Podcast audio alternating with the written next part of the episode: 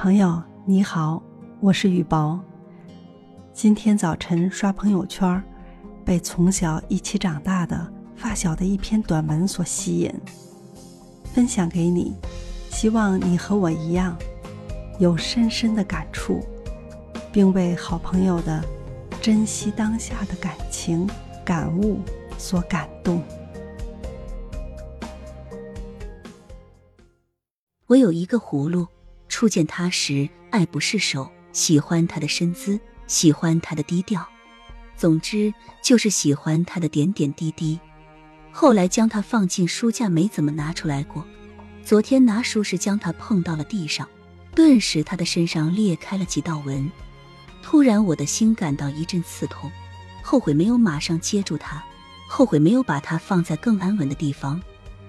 它并非是价值连城的奢侈品。可是对我而言，他就是那么完美无瑕。然后突然发现，所有的后悔皆因在拥有你时没有握紧。最大的遗憾就是你在时，我没有用尽全力。我们都是平凡的人，无论是爱情还是友情，在平凡的生活中都要懂得去珍惜，握紧身边每一个对你好的人。